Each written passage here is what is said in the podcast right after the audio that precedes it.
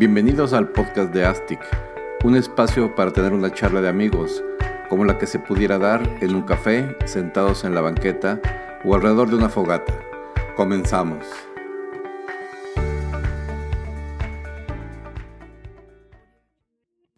Hola, bienvenidos a todos de regreso al podcast de Astic, en el que les quiero compartir uno de los regalos más grandes que me ha dado la vida y que he disfrutado profundamente hasta el día de hoy.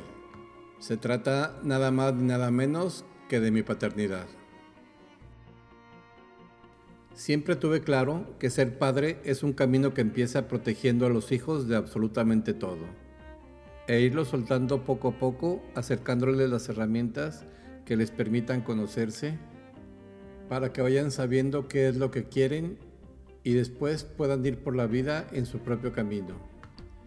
Los padres debemos estar muy conscientes durante el tiempo que están con nosotros de no imponerles nada. Y en ese sentido siempre fui muy escrupuloso. Tanto que al despedirme de ellos para ir al trabajo ni siquiera les decía pórtense bien y nunca les pedí rendimiento académico, no recuerdo haberlos regañado por absolutamente nada, y mucho menos haberlos pegado. Claro que teníamos normas de convivencia, como el aseo o que guardaran sus juguetes o sus horarios para dormir.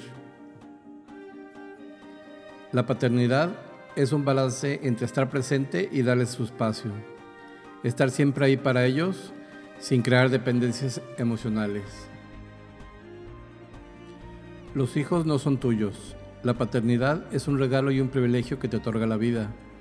Y tenemos que estar conscientes de que solo queremos apoyarlos para que construyan sus alas y algún día puedan volar. Cuando regresamos a casa del hospital con un bebé sin saber qué hacer, yo paralizado del miedo y ella exhausta por un pesado embarazo, sobre todo al final. Y encima después de un parto natural agotador. Lógicamente entramos en una crisis que empeoró porque ella no podía amamantar. Así que mi instinto geminiano, que me ha llevado a resolver problemas toda mi vida, se puso en acción y salí a comprar una bomba de leche y le propuse que una noche le daría de comer yo para que ella pudiera descansar y reponerse y la siguiente noche ella. Al día siguiente y dentro de la crisis hormonal que recorre toda mujer recién parida, me confiesa que le daba pánico bañarlo y le propuse que durante el primer mes dejaría la oficina temprano y los bañaría todos los días. A las dos semanas ya nos estábamos turnando, pero como ya me había gustado todo el asunto de la bañada, terminé el mes que me había propuesto. Todo esto pienso que sin proponérmelo creó un vínculo especial con ellos. Al pasar el tiempo, solo comía con ellos entre semana. Su mamá los dormía a las 7 de la noche y cuando llegaba de trabajar nunca los desperté porque su mamá y yo teníamos un acuerdo. Las noches eran para nosotros en pareja. Cuando crecieron, los llevaba todos los días al colegio, pero los fines de semana eran nuestros. Desde bebés era un ritual ir todos los sábados al parque. Y los domingos íbamos al estadio uniformados y con banderas. Incluso en los años nuevos comprábamos cohetes y petardos y los quemábamos como tres niños que siempre fuimos. Mi niño interior ha acompañado la relación con mis hijos hasta el día de hoy. Nunca hicieron un berrinche. Desde muy pequeños aprendieron el no de papá y mamá. Siempre fue un juego de darles todo el amor y crear ciertos límites para que tuvieran una estructura de vida donde apoyarse.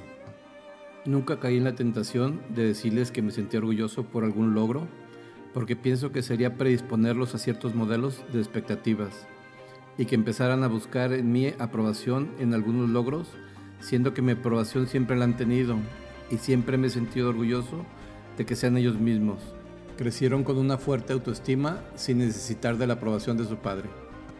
Siempre se sintieron con la confianza de contarme todo, porque sabían que nunca los juzgaría de nada. Creo que desde pequeños han estado en contacto con su ser interior y nunca se han visto la necesidad de llenar alguna expectativa mía, porque nunca lo hubo. Siempre quise y he querido que fueran ellos mismos, que se encontraran consigo mismos y florecieran a través de su ser pudiéndose convertir en la mejor versión de ellos mismos. Pues hasta aquí llega el podcast titulado La paternidad. Espero que todos tengan unas vidas plenas, brillen intensamente y disfruten este hermoso camino llamado vida. Hasta la próxima.